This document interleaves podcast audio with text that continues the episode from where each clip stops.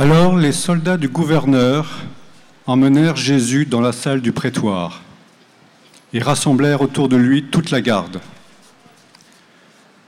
Ils lui enlevèrent ses vêtements et le couvrirent d'un manteau rouge. Puis, avec des épines, ils tressèrent une couronne et la posèrent sur sa tête. Ils lui mirent un roseau dans la main droite et pour se moquer de lui, ils s'agenouillaient devant lui en disant Salut, roi des Juifs. Et après avoir craché sur lui, ils prirent le roseau et ils le frappaient à la tête. Quand ils se furent bien moqués de lui, ils lui enlevèrent le manteau, lui remirent ses vêtements et l'emmenèrent pour le crucifier.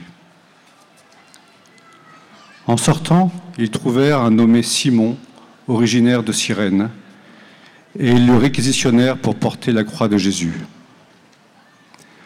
Arrivés en un lieu dit Golgotha, c'est-à-dire lieu du crâne ou calvaire, ils donnèrent à boire à Jésus du vin mêlé de fiel.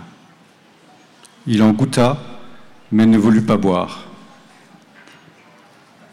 Après l'avoir crucifié, ils se partagèrent ses vêtements en tirant au sort, et il restait là assis à le garder.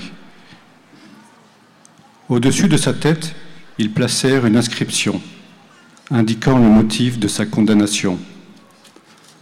Celui-ci est Jésus, le roi des Juifs. Alors on crucifia avec lui deux bandits, l'un à droite et l'autre à gauche. Les passants l'injuriaient en hochant la tête.